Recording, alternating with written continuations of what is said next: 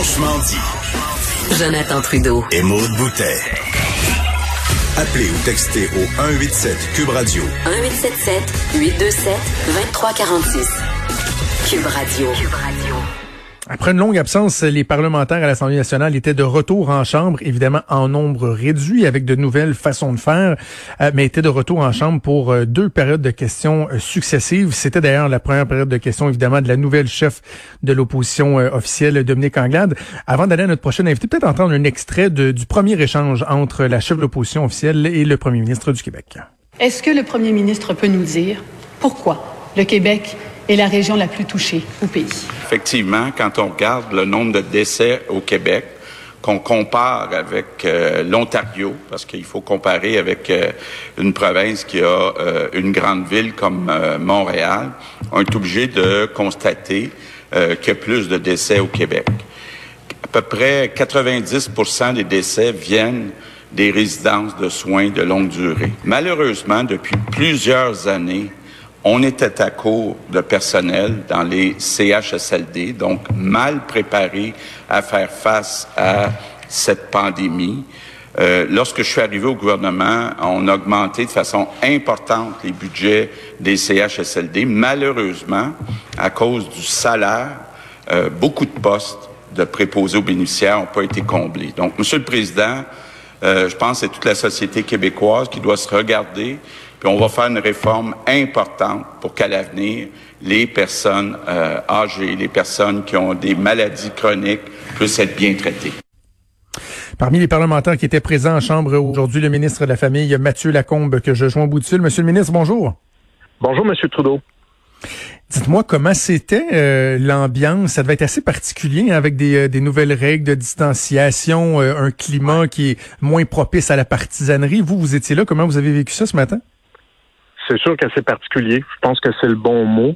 On s'attendait bien sûr à se faire poser des questions, euh, on s'attendait à, retrouver les collègues, mais c'est sûr que, en tout cas personnellement, quand je suis entré ce matin, euh, j'ai tout de suite vu l'atmosphère est, est, pas du tout le même que lorsqu'on a quitté. Mm. Il y a comme une, une certaine lourdeur évidemment en raison des, euh, des événements. Donc oui, la, la la, le travail parlementaire reprend, mais il reprend pas tout à fait, disons, de la même façon que lorsqu'on l'a quitté.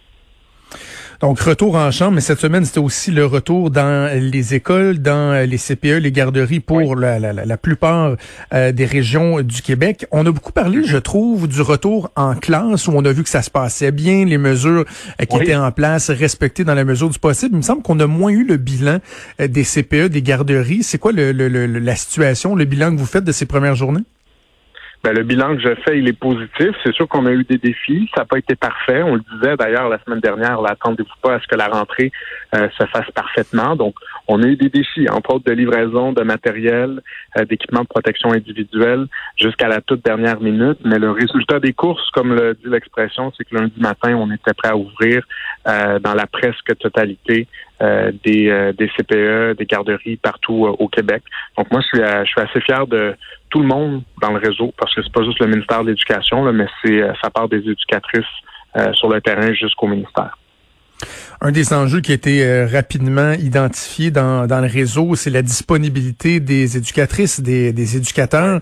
Et là, on a appris euh, que hier, il y a euh, donc un arrêté ministériel ou en tout cas de nouvelles règles qui ont été approuvées qui vous permettent d'élargir, si on veut, le spectre des gens qui peuvent venir travailler dans les, services de garde. Bon, on parle même d'animateurs de camp de jour qui pourraient être appelés à remplacer des éducatrices, des cégepiens en deuxième année de technique d'éducation qui vont obtenir plus rapidement l'échelle salariale réservée au personnel, dit-on, qualifié. Est-ce que c'est pour se, prémunir, pour prévenir qu'on a adopté ces mesures-là, ou si euh, elles seront mises en place dès maintenant parce qu'il y a une problématique réelle, concrète? Ben, c'est sûr qu'on va avoir besoin de nouvelles éducatrices. Ne vous mentirai pas en vous disant euh, que tout le personnel qui est en place va rester là et qu'on n'aura aucun aménagement à faire. On a des éducatrices qui vont devoir se retirer parce qu'elles ont un problème particulier de santé. Donc, la santé, c'est la priorité. Elles, ne pourront pas travailler avec les enfants. Ça fait en sorte qu'on va devoir aller recruter de nouvelles éducatrices au moment où on avait déjà une pénurie de main-d'œuvre ou une rareté plutôt de main-d'œuvre avant la pandémie. Donc, ça fait en sorte que oui, euh, il faut mettre des moyens sur la table pour tout de suite donner au CPE euh, des, des, des, solutions pour être capable d'embaucher s'ils ont un problème de main-d'œuvre. Euh, donc un manque d'éducatrices dans, dans leur CPE, leur garderie. Là, je vous avoue que l'exemple des camps de jour, c'est pas mon préféré. Euh, c'est assurément pas le scénario euh, idéal. Je préfère euh, de loin là, qu'on embauche, comme on le suggère, des éducatrices spécialisées, des techniciens en travail social, qu'on augmente les heures du personnel qui faisait seulement du remplacement, qu'on embauche des étudiantes en technique d'éducation à l'enfance, même si elles n'ont pas terminé. Donc, je pense qu'avant qu'on se rende au personnel de camp de jour, on, on, devrait, on devrait avoir comblé une bonne partie de nos besoins. Je parlais un peu plus tôt avec le président de la Fédération des chambres de commerce du Québec, puis euh, il rappelait à quel point la, fameuse PCU du gouvernement canadien a des effets pervers, d'autant plus que là, à la surprise pas mal générale, là, on a appris cette semaine qu'une personne qui n'a pas de contre-indication pour retourner à l'emploi pourrait rester chez elle et continuer à bénéficier de la PCU plutôt que de retourner au travail dans votre, votre secteur d'activité. Est-ce que c'est une, une problématique qui se fait sentir là aussi? Oui, oui, euh, on, a on a senti l'effet de la prestation canadienne d'urgence et ça fait en sorte qu'il y a des éducatrices hmm. qui euh, ont voulu se retirer. Donc c'est sûr que ça a causé tout un casse-tête euh, de gestion des ressources humaines pour nos directeurs et nos directrices de CPE ou de garderie. ceci dit, je pense que l'impact s'est plutôt fait sentir dans les milieux familiaux. Actuellement, il y a beaucoup d'éducatrices euh, en milieu familial pour qui c'est tentant euh, de rester euh, de la prestation canadienne d'urgence plutôt que de reprendre le travail parce que ce sont des travailleuses autonomes. Elles ont des comptes à rendre qu'à elles-mêmes. donc, il y a eu une, il y a, un enjeu de ce côté-là. Mais en même temps, je vois que la majorité des éducatrices en milieu familial reconnues ont décidé d'ouvrir leur porte. Donc ça, ça me réjouit. En milieu qui est non reconnu, donc les gens qui offrent des services de garde à la maison sans avoir de reconnaissance ou de, permis là, du ministère de la Famille, euh, dans ce milieu-là, j'entends que c'est peut-être plus difficile. Par contre, on n'a pas de données parce que ce sont pas des gens qui ont un permis comme, hmm. comme je le disais. Mais est-ce que vous souhaitez que le gouvernement fédéral vienne préciser ou euh, moduler, si on veut, les, les paramètres de, cette aide-là pour pas que le remède vienne causer lui-même des maux? Ben, je pense que on a déjà eu l'occasion de dire d'abord que ça nous cause certains problèmes. Je pense que mon homologue fédéral est bien au courant de ça. Euh, on a sensibilisé, c'est certain, le gouvernement fédéral aux effets que ça a sur euh, sur les mesures que nous, on souhaite mettre en place au Québec. Puis euh, on a vu euh, la réponse de M. Trudeau. C'est ça. On a vu la réponse de M. Trudeau, qui s'est d'ailleurs fait poser euh, la question là, précisément au sujet des éducatrices. C'est sûr qu'à la suite de ces commentaires, les associations ont été inondées d'appels d'éducatrices qui qui ont dit donc qui, ont dit qu'elles souhaitaient continuer de bénéficier de la PCU plutôt que de retourner au travail. Donc c'est sûr que ça nous ça ajoute, disons, à notre charge de travail. OK. Euh, Monsieur le ministre, je vous donne peut-être l'occasion de, préciser ou nous, euh, nous rassurer, parce que dans ce qui est véhiculé ce matin, dans les mesures euh, adoptées pour faciliter l'embauche de, de, personnel supplémentaire, on parle de la possibilité de commencer à travailler avant même d'avoir fait l'objet d'une vérification d'antécédents judiciaires, ce qui, on n'a pas besoin de faire de dessin, est particulièrement important lorsqu'on travaille avec des jeunes enfants. Est-ce que vraiment des gens pourront côtoyer des jeunes, s'occuper de jeunes avant même qu'on ait vérifié leurs antécédents? Je dirais pas avant, je dirais pendant. Puis la nuance, elle, est importante, c'est-à-dire pour les gens qui travaillent en présence des enfants, la vérification des antécédents, euh, c'est non négociable. Par contre, dans le contexte qu'on vit, euh, où parfois on doit euh, aller un peu plus vite, si par exemple un service de garde éducatif embauche euh, une étudiante ou un étudiant en technique d'éducation à l'enfance, lorsqu'on fait la demande pour faire la vérification des empêchements, s'il y a une ou deux journées, par exemple, de délai ou un délai qui est un peu plus long, ben, on permet à la personne, ce qu'on a prévu, c'est de permettre à la personne de commencer à travailler, mais sous supervision évidemment de ses collègues, compte tenu que euh, ben le résultat n'est pas encore connu. Mais il n'y aura pas de travail qui va se faire avant. Donc c'est sûr que la demande doit être faite puis elle doit être en traitement au moment où euh, l'employé va commencer à travailler. Donc vous dites qu'une personne qui n'aura pas fait l'objet encore ou que la vérification va être en train d'être effectuée pourra avoir des contacts directs avec les enfants, mais supervisés par exemple, c'est ça? Exactement. Il faut comprendre que dans un CPE, ce sont des milieux qui sont ouverts. On ne parle pas, par exemple, d'un milieu familial où la personne reçoit des euh, enfants à la maison sans aucune supervision. Donc, il y a toujours euh, une équipe, il y a des éducatrices volantes. Euh, c'est très rare qu'une éducatrice va rester pour une période de temps prolongée seule avec les enfants. Elles sont toujours accompagnées d'autres collègues.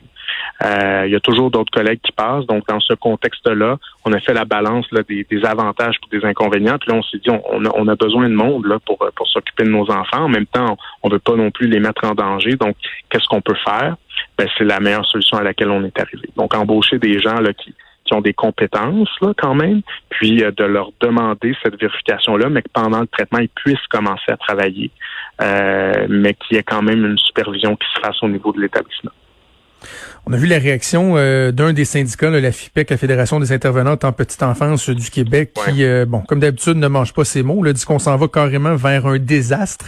On voit que c'est plus le type de syndicalisme qu'on voit dans le milieu de l'enseignement. Là. on dénonce, on dénonce, le, discours n'est pas ajusté à, la gravité de la situation, alors que, par exemple, dans le milieu de la construction, je trouve les syndicats ont un, discours qui est beaucoup plus nuancé, beaucoup plus euh, collaboratif. là, bon, elle, elle dit que vous en allez vers un désastre, que vous dévalorisez la profession etc. Qu'est-ce que vous répondez à Mme Grenon? Ben, je répondrai à Mme Grenon que c'est pas le temps de faire de la politique, d'abord. Euh, je lui répondrai aussi qu'il faut être prudent quand on avance euh, des choses comme celle-là. Je vous rappelle que c'est le même syndicat qui prédisait il y a une semaine ou deux que plus de 3000 euh, garderies en milieu familial n'ouvriraient pas lundi. On en a eu seulement 400 sur plus de 7000. Donc, je pense qu'il faut prendre ça avec un grain de sel. Il faut remettre les choses en perspective. On se dirige pas du tout vers un désastre. Puis, vous savez, si on ne prenait pas de mesures au ministère de la Famille, ce syndicat serait le premier à venir nous dire qu'on doit trouver une solution parce que sinon les éducatrices vont en avoir plein les bras, euh, puis qu'on doit trouver une solution parce qu'elles ont besoin de renfort. Donc là, on le fait. Je comprends que c'est pas euh, le scénario que le syndicat aurait aimé. Par contre, il nous a pas soumis d'autres idées. Euh, je vous le, je vous le souligne. Hmm. Elle dit entre autres que là le, volet éducatif va être évacué des CPE puis que ça va devenir euh, strictement un service de garde. Là, je trouve ça c'est un peu même dévalorisant elle-même la façon qu'elle qu'elle présente euh, les services de garde comme s'ils faisaient rien au niveau euh, éducatif. Mais en même temps, il n'y a pas lieu de rappeler que ces mesures-là, j'imagine, en fait, je vous pose la question, sont temporaires. Ben oui, c'est temporaire. Et, et, et quand je dis que c'est pas le temps de faire de la politique, c'est que la Fédération des intervenantes en petite enfance, le syndicat dont vous parlez, sait très bien que c'est temporaire, puis c'est dans le cadre de la crise. Donc, on a deux choix, là, M. Trudeau. Soit on embauche personne, puis on se retrouve avec des parents qui ne peuvent pas aller travailler, des enfants qui ne peuvent pas aller à la garderie ou au CPE, puis des éducatrices qui en ont plein les bras, ou on se met en mode solution, on trouve des solutions comme celles que nous on met sur la table, puis on se dit c'est pas parfait, mais vous savez quoi, c'est quand même la meilleure solution parce que quand on dit que ça deviendra des, des, services de garde où il y aura plus de services éducatifs, je trouve que effectivement c'est dévalorisant parce que les éducatrices qui, sont là actuellement, ce sont de bonnes éducatrices. Ben, elles vont rester là. Il y en a d'autres qui vont partir. Elles vont être remplacées par qui? Je vous le disais, par des éducatrices spécialisées, des techniciens en travail social, des gens qui étaient déjà là à temps partiel, mais qui vont pouvoir faire du temps plein, par des étudiantes en technique d'éducation à l'enfance. Moi, je pense que c'est des gens qui sont euh, très compétentes pour offrir euh, tout le support à nos tout. Je vais vous poser la même question que j'ai posée directement à Mme Grenon euh, la semaine dernière euh, en entrevue. Euh, il y a deux syndicats dont on entend beaucoup parler dans le milieu des services de garde, des CPE, et il y a comme une période de maraudage là, qui, qui semble avoir cours en ce moment, en tout cas qui était prévue. Est-ce que vous sentez que ça peut avoir des incidences, ça, une fédération qui veut démontrer qu'elle a encore plus à cœur le centre des éducatrices que l'autre, puis regardez, nous, on est plus à même de vous représenter. Est-ce que ça peut avoir des, effets négatifs, ça? Ben, c'est sûr que c'est pas l'idéal parce que on souhaite toujours avoir une relation de, partenariat avec euh, les syndicats. C'est sûr que lorsque la politique s'en mêle, parce que ce que ce que hmm. vous illustrez là, c'est de la politique. Euh, ça, ça aide jamais. Maintenant, je veux pas non plus leur prêter une mauvaise intention. Depuis le début, c'est pas la catastrophe. On a une bonne collaboration. Par contre, c'est sûr que moi, je peux pas être d'accord quand on vient dire qu'on évacue le caractère éducatif de nos CPE, puis de nos garderies, puis que ça va se transformer euh, euh, en, grande garderie, justement, où il n'y a pas de service éducatif. Quand on va là, ben là, je, je, pense qu'effectivement, on pousse, on pousse le bouchon un peu loin. Avant qu'on se laisse, Monsieur le ministre, euh, lorsqu'on a parlé du, lorsqu'on a fait le bilan là, des, euh, des, services de garde d'urgence au cours des deux derniers mois, euh, on se félicitait tous de voir qu'il y avait eu très peu de cas, il n'y avait pas eu euh, vraiment d'éclosion. Mais là, on a appris dans, dans les dernières heures que, selon des données du ministère de la Famille, il y a 36 services de garde d'urgence qui seraient aux prises avec une éclosion de la COVID-19. Est-ce que la situation est en train de, de, de se gâter? Que, comment on peut analyser ça? Moi, j'ai pas cette analyse-là. Mon analyse, c'est que ça va bien. C'est sûr que 36 euh, services de garde qui sont touchés, c'est 36 services de garde de trop. On aimerait un bilan parfait où il n'y a aucun cas. Mais vous voyez 43 cas jusqu'à maintenant, dont 10 enfants, mais 43 cas au total dans 36 CPE ou garderies sur un total de 1000 installations où on accueille en moyenne depuis le début, là les chiffres ont augmenté, euh, où on accueille en moyenne depuis le début plus de 7000 enfants. Donc, 7000 enfants en moyenne là, par jour dans 1000 installations. Puis, euh, on fait ça depuis euh, presque deux mois. Puis, on a seulement 43 cas en 36 garderies au CPE. Moi, je pense que toute proportion gardée, c'est encourageant. Ça veut dire que ça va bien. Donc, vous, vous le minimisez pas, mais vous le relativisez dans le fond. Ben, exact. Je le minimise pas parce qu'à chaque fois que ça arrive, c'est des cas de trop. Puis, euh, bon, c'est des casse-têtes parce qu'on doit bien sûr fermer les installations. C'est de l'inquiétude aussi pour les éducatrices. Chaque fois qu'il y a un cas de plus, moi, je me dis, bon, j'espère que nos éducatrices vont rester motivées parce que euh, jusqu'à maintenant, il n'y a, pas eu de complications, là, à ce que je sache, qui sont liées à, ces, à ces cas-là. Mais quand je regarde ça, j'ai pas le choix non plus de relativiser, là, puis de me dire 7000 enfants en moyenne par jour, euh, 1000 établissements. Puis là-dessus, ben, on en a seulement 36 qui ont été touchés, puis 43 euh, cas au total. Je pense que toute proportion gardée, là, c'est assez marginal. Qu'on se laisse, est-ce que vous êtes toujours conscient de pouvoir respecter le, la gradation au niveau du, pourcentage d'occupation, le 30% le 70% etc., pour en arriver à un, un 100 quelque part quoi à la fin du mois de juin? Est-ce que c'est encore réaliste? Ben, si vous me demandez si je suis confiant de respecter la gradation, je vais vous dire oui, parce que j'ai pas le choix. c'est la santé publique qui, qui, qui, nous oblige à ça. Puis c'est sûr que bon, il y a de la pression des parents, mais je leur dis, on a deux choix là. Vous savez, on, on, on garde les services fermés ou on les rouvre aux conditions de la santé publique, qui nous dit, ben, en ce moment, c'est au maximum 50% puis on pourra augmenter après. Fait que moi, je pense que c'est le meilleur scénario, respecter la santé publique, puis au moins accueillir euh, les enfants qu'on peut accueillir. Mais après, est-ce que je suis confiant que le scénario qui est sur la table maintenant, ce soit vraiment ça qui se passe, c'est-à-dire, disons, revenir à la fin juin, retour à la normale, pouvoir rouvrir dans la grande région de Montréal euh, à la fin du mois de mai, ben là, je vous dirais que je suis pas mal moins certain parce que euh, la seule certitude qu'on a, là, c'est qu'il va falloir s'adapter. Euh, ça se pourrait, on l'a dit, qu'on doit repousser tout ça parce que la santé, c'est la priorité. Donc, si c'est le cas, si on repousse, ben, on va faire ce qu'on fait depuis le début, on va prendre le scénario, on va le mettre à la déchiqueteuse, puis on va recommencer. Bon, on va suivre ça de près. Mathieu Lacombe, ministre de la Famille du Québec. Merci de nous avoir parlé. Bonne chance pour la suite. Merci, M. Trudeau. Au revoir. Merci, au revoir.